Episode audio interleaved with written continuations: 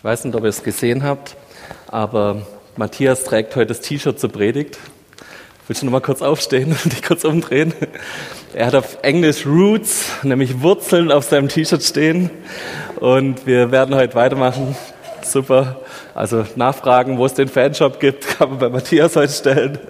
Wir werden heute weitermachen in unserem Thema verwurzelt. Wo sind die Fundamente unserer Gemeinde? Was macht uns aus?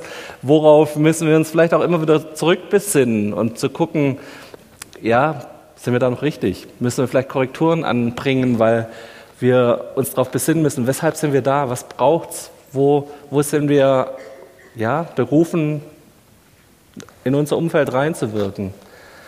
Und diese Fragen wollen wir uns immer wieder stellen, jetzt in der Predigtserie. Und ich freue mich total drauf, dass ich euch jetzt schon sagen darf, die nächsten zweimal haben wir hier besondere Leute, die predigen werden. Nächsten Sonntag wird der Thomas Jussen hier aktiv sein und ich freue mich sehr drauf. Und übernächsten Sonntag wird der Klaus-Peter Vossack kommen, der Pastor in Altensteig ist und gleichzeitig bei Christ for Asia angestellt ist und uns einen Einblick in das Thema Mission gibt. Und ich freue mich drauf. Darf ich noch mal kurz daran erinnern, dass wir am 3. März hier taufen wollen. Am 20. Februar gibt es dazu eine Taufinfo. Wenn ihr euch das am Überlegen seid, wenn ihr da am Schauen seid, entweder ihr habt die Predigt mitbekommen über Taufe letzte Woche oder ihr hört sie euch noch mal an. Wir sind mittlerweile da sehr modern unterwegs und man kann uns als Podcast abonnieren auf so ziemlich allen Ebenen und Apps, die es da so gibt. Hört es euch nochmal an und überlegt euch, ob nicht das was für euch wäre, dass ihr euch taufen lasst. Genau. Wir möchten uns diesen Kerntext nochmal anschauen, über den wir die letzten Wochen schon geredet haben. Das ist Apostelgeschichte 2, die Gemeinde, die sich zusammentut, nachdem Pfingsten passiert ist. Der Heilige Geist kam, Petrus hat seine Predigt gehalten und wir gucken, was die Auswirkungen von diesem Ausgießen des Heiligen Geistes waren. Eine Gemeinde hat sich konstituiert und wir lesen das zusammen. Alle nun, die seine Botschaft bereitwillig annahmen, wurden getauft. Etwa 3000 Personen kamen an jedem Tag dazu. Sie hielten beharrlich an der Lehre der Apostel fest, an der geschwisterlichen Gemeinschaft, am Brechen des Brotes und an dem gemeinsamen Gebeten. Jeden Einzelnen ergriff eine tiefe Ehrfurcht vor Gott, und durch die Apostel geschahen viele Wunder und außergewöhnliche Zeichen. Alle gläubig gewordenen aber bildeten eine Gemeinschaft und hatten alles gemeinsam. Wer ein Grundstück oder anderen Besitz hatte, verkaufte es und verteilte den Erlös an die Bedürftigen. Tag für Tag waren sie einmütig im Tempel zusammen, trafen sich in ihren Häusern zum Brechen des Brotes und zum gemeinsamen Mahlzeiten. Alles geschah mit jubelnder Freude und reglichen Herzen.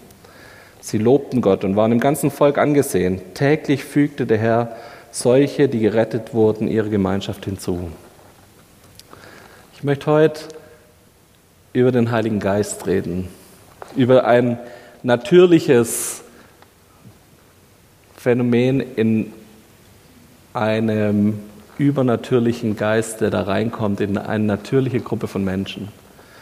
Jeden Einzelnen ergriff eine tiefe Ehrfurcht vor Gott und durch die Apostel geschahen viele Wunder und außergewöhnliche Zeichen. Das ist dieser Satz aus dem Text, wo ich heute ein bisschen rausgreifen will. Wir haben, wenn wir Gemeinde angucken, ganz viele Themen vor Augen. Und ich weiß nicht, wie es euch da geht, aber so in meinem Alltag sind da ganz viele organisatorische Planungssachen. Man denkt hier an Gebäude und wie kriegen wir die Finanzen für den Umbau, für den Jugendraum zusammen. Das sind so Themen, die mich ab und zu beschäftigen. Man überlegt, wie kann man jetzt das gut planen, wie können die Abläufe gut stimmen. Und oft hat Gemeinde so etwas sehr, sehr Natürliches. Und das ist gut so. Das ist nichts Schlechtes, das ist was Gutes. Und manchmal vergessen wir dabei, dass Gemeinde auch einen übernatürlichen Touch hat.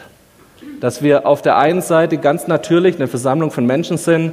Wir haben hier in Deutschland, sind nach, als Körperschaft des öffentlichen Rechts oder als Verein organisiert. Da sind sehr viele menschliche Dinge im Boot und sehr viele weltliche Dinge und das ist okay. Aber manchmal vergessen wir bei dem Ganzen, dass es auch was Übernatürliches gibt dass wir auch Gemeinde sind, weil wir eine übernatürliche Erfahrung hatten, weil der Heilige Geist auf die Erde kam und wir diese Erfahrung vom Heiligen Geist gemacht haben. Diese Erfahrung, dass Gott real ist, das hat uns zusammengebracht als Gemeinde. An der Stelle kommen wir zusammen und ab und zu dürfen wir uns wieder daran erinnern, dass wir nicht bloß Skala sind als Verein, als Körperschaft oder als Gebäude, sondern wir sind auch Skala als Haus Gottes. Wir sind da, wo Gott sich offenbaren will. Eine von vielen, zum Glück. Wir haben da keine herausstechende Rolle, sondern Motto hier ist besonders heilig und nebendran in der Gemeinde ist weniger heilig. Aber wir sind eine der Punkte, wo Gott sich offenbart. Und das, da kommt was Übernatürliches hinzu. Hier kommt was Neues hinzu, was über unseren Verstand manchmal auch hinausgeht und über unser Können hinausgeht. Wir können nicht machen, dass Gott sich hier offenbart. Wir brauchen es, dass Gott Gnade hat und das tut. Wir können seine Gegenwart nicht irgendwie produzieren durch besonders guten Lobpreis, durch besonders inspirierende Predigten, durch irgendwas. Seine Gegenwart ist einfach ein Geschenk von ihm. Und ab und zu dürfen wir uns daran erinnern, dass wir uns diesen übernatürlichen Teil von Gemeinde auch angucken und auch schauen, was bedeutet das für uns. Die übernatürliche Dimension von Gemeinde. Darüber hat unser Präses im BFP, der Johannes Justus, ähm, Anfang des Jahres ein Visionspapier rausgegeben. Er hat gesagt, ich möchte, dass das in allen Gemeinden rumgeht, dass das dort vertieft wird, dass die, wir als BFP uns dem anschließen. Und ich möchte euch den Text euch vorlesen, weil ich glaube, er passt heute richtig gut hier rein. Ich sehe einen Pfingstbund, bei dem der Name Programm ist.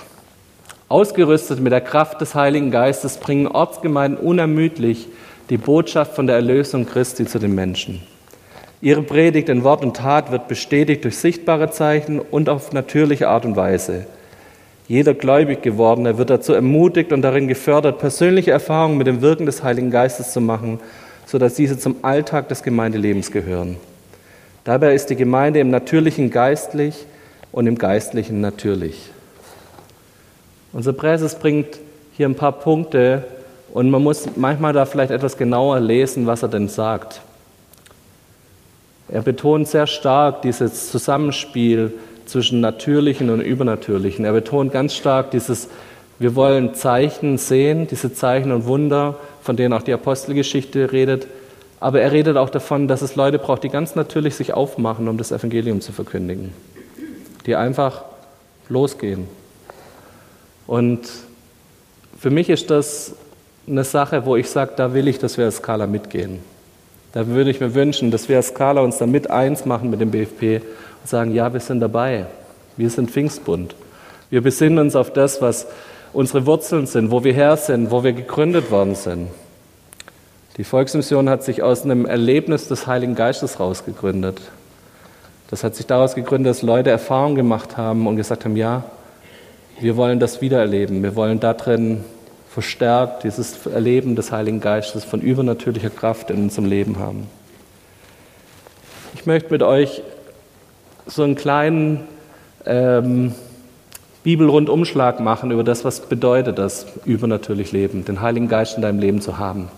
Und da werden ganz viele Sachen bloß angestreift und ich hoffe ein bisschen darauf, dass ihr euch diese einzelnen Punkte nehmt und da mal länger nachlest.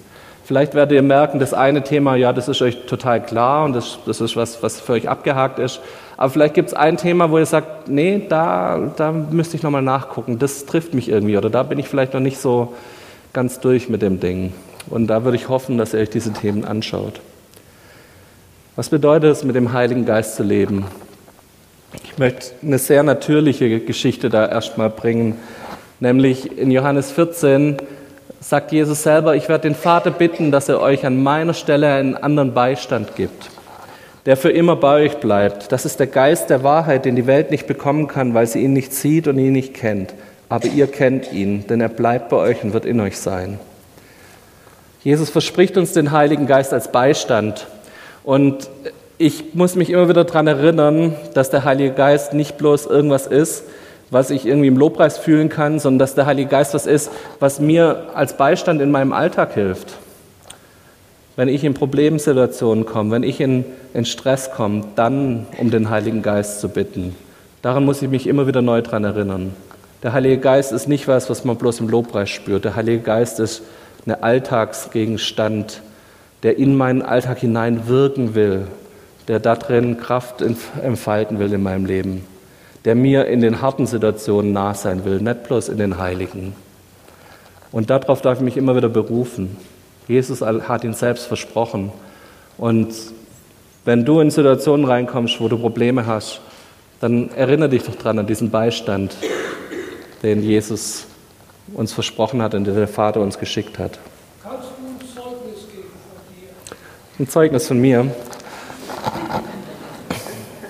Klaus, das sind immer die guten Fragen. Ich kann ein Zeugnis geben. Ich glaube, ich habe das hier schon mal erzählt. Ich hatte zwei Situationen in meinem Leben, wo ich richtig, wo es mir richtig schlecht ging. Das eine war, ich hatte, ähm, das war vor neun Jahren, 2010, hatte ich, dass ich vier, fünf Wochen lang nichts mehr bei mir behalten habe. Ich habe innerhalb von vier Wochen 25 Kilo abgenommen und mir ging es richtig schlecht. Ähm, nachdem ich verschiedenste Arztbesuche hatte, ich hatte eine Leberbiopsie, also der die mit so einer Nadel und so einer Stanze rein und nehmen ein Stück Fleisch raus, also nichts Schönes. Ähm, nach, nach diesen vier Wochen war ich so am Ende. Mein Arzt hat mir Paracetamol verschrieben, ähm, hat die in höchsten Dosen, also ich habe damals über vier, ich glaube 4000 Milligramm über den Tag genommen. Ähm, später hat man herausgestellt, dass es eine Leberentzündung war und dass du das Schlechteste, was du da machen kannst, ist Paracetamol geben, weil das über die Leber abgebaut wird. Aber deshalb hatte ich Schmerzen ohne Ende, bin nachts ins Krankenhaus gekommen. Auf der Notaufnahme hat man mir erklärt, ja, das könnte jetzt äh, Krebs sein, es könnte an der Bauchspeicheldrüse was sein, es könnte AIDS sein. Und ja, leider haben wir auch in der normalen Station jetzt keinen Platz mehr. Wir müssen dich auf die Onkologie verlegen. Und ich bin nachts um zwei auf die Onkologie gekommen, lag in, mit einem Mann in einem Zimmer, der hatte mir erzählt, er hat noch vier Wochen zu leben, hatte selber diese Ansage, es könnte Krebs sein. Ähm, wir haben kurz davor unser Haus gekauft, haben uns auf die nächsten 20 Jahre verschuldet und meine Frau war damals mit Noah schwanger. Ähm, ich habe die Nacht kein, keine Sekunde geschlafen. Ich habe diese Nacht durchgebetet. Und am nächsten Morgen war es mir so, dass, ich, dass Gott mir gesagt hat, durch die Nacht hindurch, hey, guck von dir weg und guck auf diesen Mann neben dir. Und ich habe mit dem Mann eine Stunde lang ein Gespräch geführt, der mit mir da dem Zimmer lag. Und ich fand das was Übernatürliches, dass der Heilige Geist mir diese Kraft gibt, von meiner Situation, von meinen Umständen wegzuschauen und auf das zu schauen, was Gott macht und was, wo Gott mich da an der Stelle benutzen will als sein Zeuge. Die Geschichte ging weiter ich bin dann zur Sonographie gekommen, saß dort vor der Aufnahme an, an dem Morgen. Dann kam eine befreundete Ärztin vorbei, ähm, die, ich glaube, die Jutta Franz, die kennt ihr auch, die war auch eine Weile hier in der Skala. Die kam vorbei, hat mich dort getroffen, hat mich angeguckt und hat mich gefragt, was machst, was machst du hier? Ich habe ihr erklärt, um was es geht, habe ihr erklärt, dass ich gerade auf der Onkologie liege ähm, und nicht weiß, was mit mir ist. Ähm, die hat ihren Oberarzt angerufen und ich kam auf die Privatstation. Hatte plötzlich ein Zimmer mit Wintergarten. Die Schwestern waren nicht mehr 50, sondern 25 und blond. Und ähm, also ist kein Witz. Ich habe nachher nachgefragt. Das ist äh, in Cannstatt im Klinikum, wo ich war, ist das Absicht. Die haben so eine Station, wo sie für reiche Scheichs aus den Emiraten so Stationen aufbauen mit besonders hübschen Schwestern, besonders hübschen Zimmern. Und da bin ich reingekommen und ähm, um das kurz zu machen, man hat auch relativ bald dann rausgefunden, was ich hatte und hat es behandeln können. Aber das war so ein Moment, wo ich wirklich gemerkt habe, Gott ist ein, oder der Heilige Geist als Beistand, was es bedeutet in harten Situationen. Wollt ihr die zweite Geschichte auch noch hören? Ich erzähle euch die zweite auch noch. ähm, unsere Geburten von unseren Kindern waren alle sehr ähm, chaotisch. Wir haben es zweimal probiert, auf natürlichem Weg ein Kind zu kriegen ähm, oder Tabea auf einem natürlichen Weg das Kind zu gebären. Und beide Male war es so, dass nach ungefähr 20 Stunden Wehen das Kind zwar in das Becken runtergerutscht ist, aber der Kopf sich eingepasst hat. Und bei der einen Geschichte war das so beim Ben, dass ähm, plötzlich die Herztöne von Ben weg waren. Und sie gesagt haben, okay, wir müssen jetzt einen Notfallkaiserschnitt machen. Sie haben Tabea in diesen Raum reingeschoben, haben gesagt, wir brauchen jetzt eine Minute, ähm, wir bereiten alles vor und dann darfst du als Ehemann dazukommen. Nach drei Minuten kam die Hebamme rausgerannt, ist ans Telefon gerannt, war total hektisch, hat geschrien, wir müssen sofort operieren, müssen sofort operieren, schlägt den Hörer wieder auf, rennt in den Kreissaal wieder rein, Tür geht zu, ich stehe vor der Tür. Die Situation hat sich die nächsten 20 Minuten nicht mehr verändert. Ähm, ihr könnt euch vorstellen, ich glaube, so viel gebetet wie in der Zeit habe ich noch nicht. Ich war der tiefen Überzeugung, da drin stirbt gerade meine Frau und mein Kind. Ähm, es, was eigentlich passiert ist, ist, dass Tabea auch noch der Kreislauf weggesackt ist, als sie, den auf die, als sie auf diesen kalten OP-Tisch gelegt haben und sie einfach dann auch bewusstlos war und die dann innerhalb von kürzester Zeit operieren mussten. Und Ben kam gesund auf die Welt, Tabea ging es danach dann auch relativ schnell wieder gut. Aber das war so ein zweiter Moment, wo ich gespürt habe, da ist der Heilige Geist bei mir, bei allem, wo ich gerade der Meinung bin, da geht die Welt irgendwie um mich herum runter. Ähm, das war so ein Moment, wo ich ihn als Beistand erlebt habe. Genau. Also wenn ihr noch mehr Fragen habt, müsst ihr mich mal zum Kaffeetrinken einladen, dann erzähle ich euch mehr. Eine zweite Sache, was ich immer wieder auch erlebe und was ich glaube, ist, dass der Heilige Geist jemand ist, der an unserem Charakter arbeitet. Dass es, wenn ich mit dem Heiligen Geist zusammen bin, dass er anfängt, mich zu verändern dass er anfängt, mir Dinge zu schenken und mir an, an Stellen zu helfen, die ich brauche und wo ich Hilfe brauche. Ich merke immer wieder, von mir aus kann ich es nicht. Ich glaube, ich würde in vielen Situationen, die, in denen ich drinstehe, viel jähzorniger reagieren, viel mehr, viel weniger verzeihen können, als ich das kann, wenn ich den Heiligen Geist in mein Leben einlade. Galater 5, Vers 22 und 23. Doch die Frucht, die der Geist wachsen lässt, ist Liebe, Freude, Friede, Geduld, Freundlichkeit, Güte, Treue, Sanftmut und Selbstbeherrschung. Auch da braucht es, es glaubt, dass ich jeden Tag mich neu nach dem Heiligen Geist ausstrecke. Ihm jeden Tag neu sage, ich brauch's. Ich brauch's, dass du in mein Leben reinsprichst. Ich brauch's, dass du mich begeisterst, dass du mir hilfst, Dinge umzusetzen. Ich brauche dich im Umgang mit anderen Menschen. Ich brauche dich, dass du durch mein Leben sprichst. Ich kriege nicht die Kraft auf die Reihe, mich selber so anzustrengen, dass ich mich ordentlich benehme. Ich brauche, dass du es mir hilfst und dass du mir das schenkst, dass ich immer wieder in dir wachsen darf.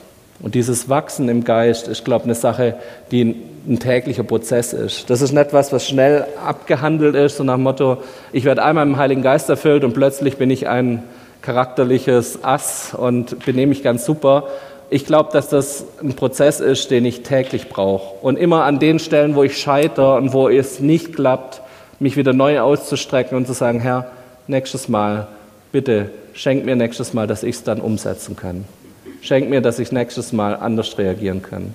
Bitte hilf mir und stoß was in mir an, dass ich da weiterkommen kann. Die dritte Sache, was der Heilige Geist in uns bewirkt, sind Gaben. An jeden von uns will sich der Geist zum Nutzen der Gemeinde offenbaren. Dem einen wird er vom Geist das, das Wort der Weisheit geben, ein anderer kann durch denselben Geist Einsicht vermitteln, einem dritten wird eine besondere Glaubenskraft geschenkt, einem anderen wieder Heilungsgaben, alles durch denselben Geist. Der Geist ermächtigt den einen Wunder zu wirken, den anderen lässt er Weissagen und Gottes verkündigen. Ein dritter erhält die Fähigkeit zu unterscheiden, was vom Geist Gottes kommt und was nicht. Einer wird befähigt, in nicht gelernten fremden Sprachen zu reden und ein anderer sie zu übersetzen. Da 1. Korinther 12 ist eine dieser Stellen, wo Geistesgaben aufgezählt werden. Da gibt es noch mehrere, es sind auch unterschiedliche genannt, aber es soll einfach mal ein Überblick sein über das, was möglich ist. Wir haben diese übernatürliche Kraft in unserem Leben und wir dürfen sie nutzen. Gott wünscht sich sogar, dass wir das machen und dass wir das tun, dass wir uns danach ausstrecken, sagen, Herr, mach's durch mich, benutz mich, dass ich diese Gaben einsetzen kann zum Wohl von anderen Menschen. Wir werden nachher nochmal kurz drüber reden, wo wir da vielleicht manchmal Blockaden haben. Eine weitere Sache, was mir wichtig ist, Jakobus 4, Vers 30, beleidigt nicht den Heiligen Geist. Als Gott ihn euch schenkte, hat er euch sein Siegel aufgedrückt. Der Heilige Geist ist ein Siegel auf unserem Leben. Und er ist jemand, der uns dieses Siegel aufdrückt und wo ganz klar draufsteht, er gehört Gott. So, der Heilige Geist ist dieses Siegel in meinem Herzen, dass ich Heilsgewissheit habe, dieses alte pietistische Wort, zu wissen, ich bin erlöst, ich bin errettet, ich hab's, ich bin mit ihm zusammen unterwegs. dieses Siegel auf seinem Herzen zu tragen und zu sagen, in den Momenten, wenn ich angegriffen werde, wenn es sich um mich herum so anfühlt, ich versage vielleicht an verschiedenen Stellen, ich kann es nicht, ich blick's nicht, an den Stellen diese Heilsgewissheit zu haben, sagen, nee, ich bin ein Kind Gottes. Eine andere Stelle, Römer 8, Vers 14, denn diejenigen, die von, von Gottes Geist gelenkt werden, sind Kinder Gottes. Der Geist, den ihr empfangen habt, macht euch ja nicht wieder zu Sklaven, wie es, dass ihr wie früher in Furcht leben müsstet. Nein, ihr habt den Geist empfangen, der euch zu Kindern Gottes macht, den Geist, in dem wir aber Vater zu Gott sagen. Auch hier dieses, wir können Kinder, diese Gewissheit, Kinder Gottes zu sein, schenkt uns der Heilige Geist. Diese Gewissheit, dass wir nichts mehr dazu leisten müssen, nichts mehr dazu bringen müssen, außer zu sagen, ja, aber Vater. Das ist das Einzige, wo wir durch Gottes Geist gelenkt wissen dürfen, wir sind Kinder Gottes. Das sind Dinge, die uns der Heilige Geist schenkt und die wir empfangen dürfen, wenn wir in diesem Übernatürlichen mit ihm zusammen leben. Lasst euch diese vier Punkte einfach nochmal kurz durch den Kopf gehen. Wir haben einen Helfer und Beistand. Er ist jemand, der an unserem Charakter arbeitet, der uns übernatürliche Gaben schenkt und der uns diese Heilsgewissheit, diese Gewissheit, wir sind Kinder Gottes, dieses Siegel aufdrückt. Das haben wir in ihm. Ich möchte kurz in einen Part gehen, wo ich für mich immer wieder mal auch reflektiere, was hindert uns daran, mit dem Heiligen Geist zu leben? Und was hindert uns daran, da weitere Schritte zu gehen?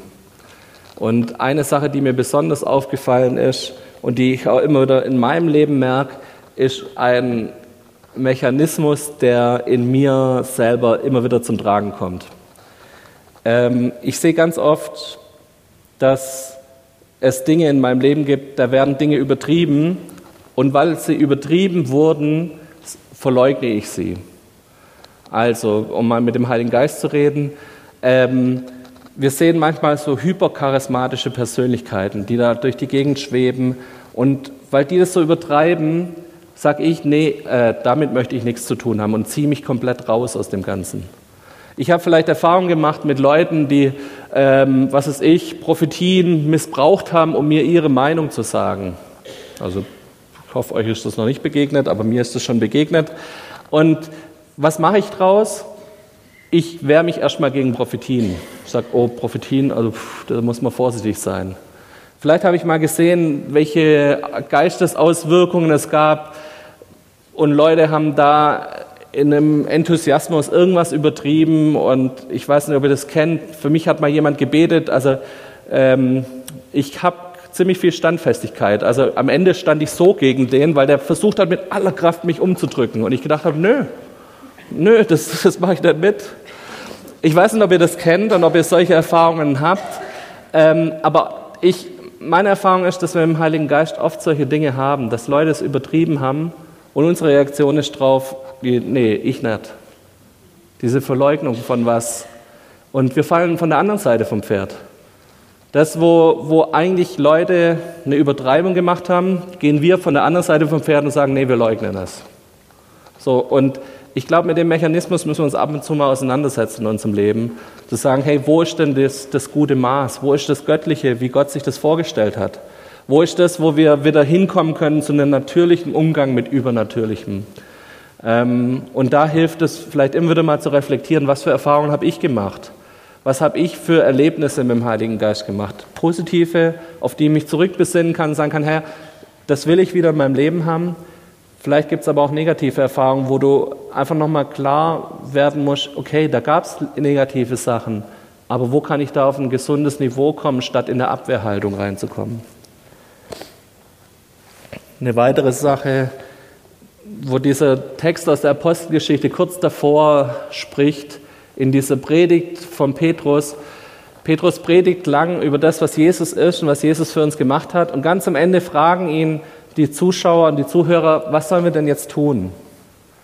Und er erklärt in seiner Predigt ganz viel darüber, wie wir unsere Einstellung zu Jesus ändern müssen. Den, den wir gekreuzigt oder den ihr gekreuzigt habt, so spricht Petrus, um den geht es. Das ist Gottes Sohn. Und das müssen wir erkennen. Das ist der Inhalt seiner Predigt. Und die Antwort von dem Petrus auf die Frage, was sollen wir denn tun, heißt, ändert eure Einstellung und lasst euch auf die Vergebung eurer Sünden hin im Namen von Jesus, dem Messias, taufen. Dann werdet ihr als Gabe Gottes den Heiligen Geist bekommen. Ich glaube, dass der Heilige Geist und Sünde immer wieder was ist, was gegeneinander auch streitet in unserem Leben. Und ich glaube, dass es Sünde gibt in unserem Leben, wo der Heilige Geist sich zurückzieht. Wo es sagt, hey, da kann ich nicht mit dabei sein, da kann ein heiliger Gott nicht dabei sein.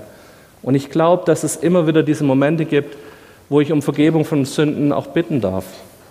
Wo ich darum bitten darf, Herr, vergib mir meine Sünden, mach mich rein, lass mich ein guter Tempel des Heiligen Geistes sein.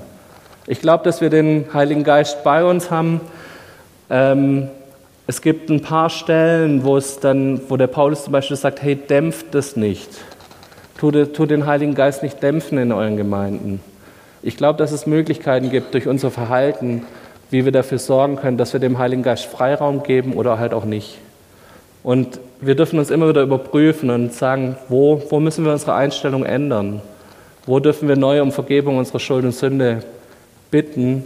Und wir werden nachher Abendmahl feiern, wo eine gute Möglichkeit ist, genau das zu feiern, zu sagen, hey, wir haben diese Vergebung, wir haben diese Gnade, die vom Kreuz herkommt und wir dürfen die zusammen feiern. Was hindert uns noch? Ich glaube, das schlechte Gewissen hindert uns immer wieder mal. Ich habe ab und zu schon die Erfahrung gehabt, dass ich mit Leuten geredet habe und gesagt habe, hey, könntest du dir vorstellen, dass du heute für andere Menschen betest? Dass du hier bei den Rangern zum Beispiel abends, wenn wir im Feuer einen Aufruf machen und für die Kinder beten, dann habe ich gesagt, nee, also ich glaube, ah, ich glaube, ich bin da falsch, weil ähm, du, also ja, ich bin jetzt noch nicht so rein, dass ich das könnte. Und ich glaube, das ist einfach ein falsches Denken.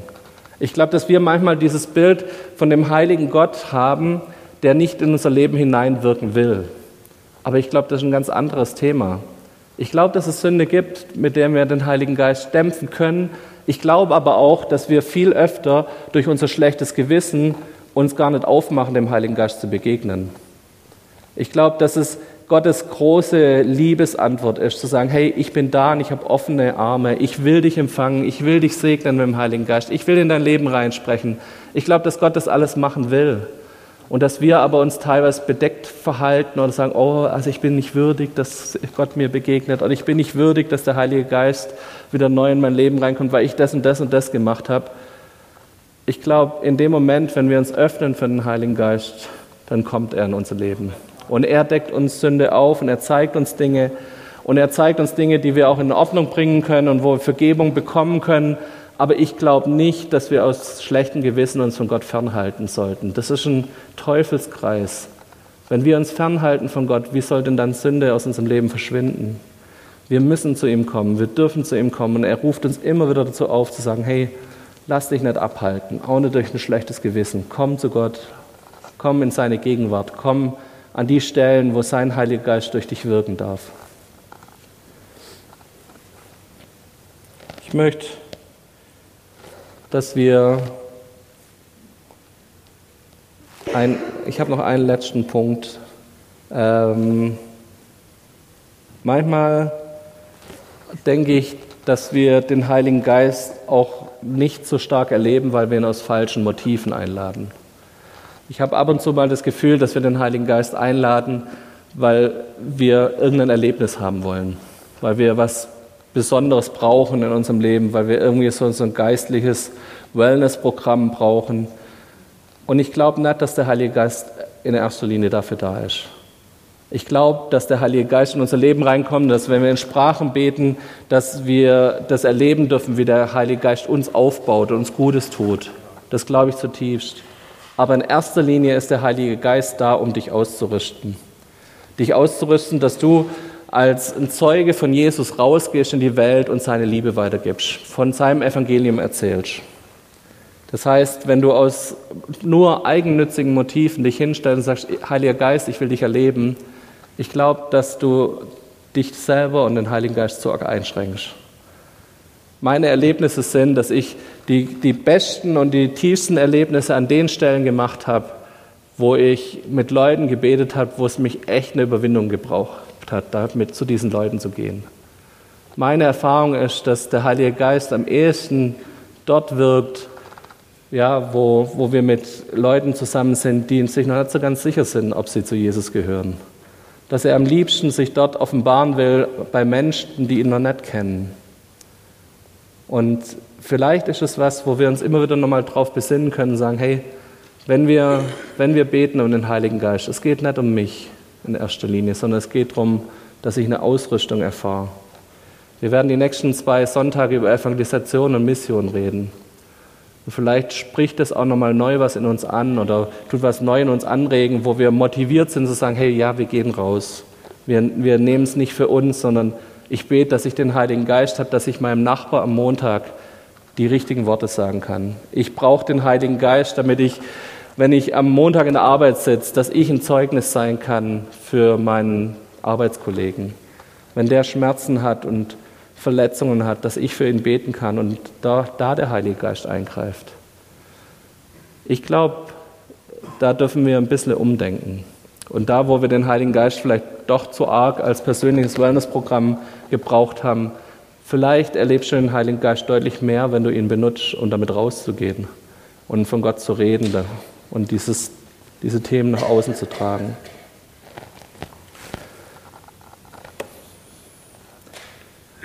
Ich möchte jetzt zum Abendmahl übergehen.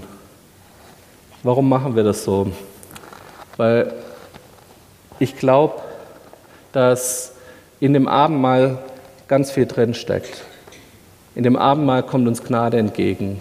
In dem Abendmahl kommt uns entgegen, dass Gott uns das zuspricht, ich bin bei euch.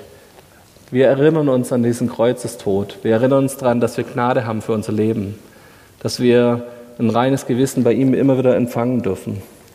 Wir dürfen unsere Sünden bekennen, wir dürfen das feiern, dass er für uns gestorben ist. Im Brot und Wein erinnern wir uns daran, was er für uns am Kreuz getan hat, dass er geopfert wurde und dass er das absolute Opfer ist, zu dem wir 0,0 dazu beitragen können. Wir dürfen uns einfach feiern. Das ist unsere Aufgabe da drin. Wir dürfen es nehmen, wir dürfen es essen und in diesem Essen das feiern, was Gott für uns tut. Wir kriegen da drin auch diese tiefe Gewissheit, wir sind Kinder Gottes. Wir sind Teil der Gemeinschaft mit ihm. Wir dürfen da eins werden in dem Abendmahl mit ihm. Wir dürfen uns erinnern, was er für uns getan hat. Jesus lädt uns ein zu seinem Mahl. Und ich möchte heute die Möglichkeit geben, dass wir dieses Mahl so empfangen, wie Jesus sich das wünschen würde. Nämlich mit einem offenen Herzen, dass wir ihm da drin begegnen, dass wir an ihn erinnern, dass wir an ihn, auf ihn uns ausrichten. Lass uns das so machen, dass jeder persönlich sich ein, zwei Minuten nimmt, wo wir einfach das vor Gott bringen und sagen, ja Herr, ich möchte dich empfangen in dem Abendmahl. Ich möchte da Gemeinschaft mit dir, Jesus, haben da drin. Und ich bitte die Abendmahlshelfer, dass ihr währenddessen schon nach vorne kommt.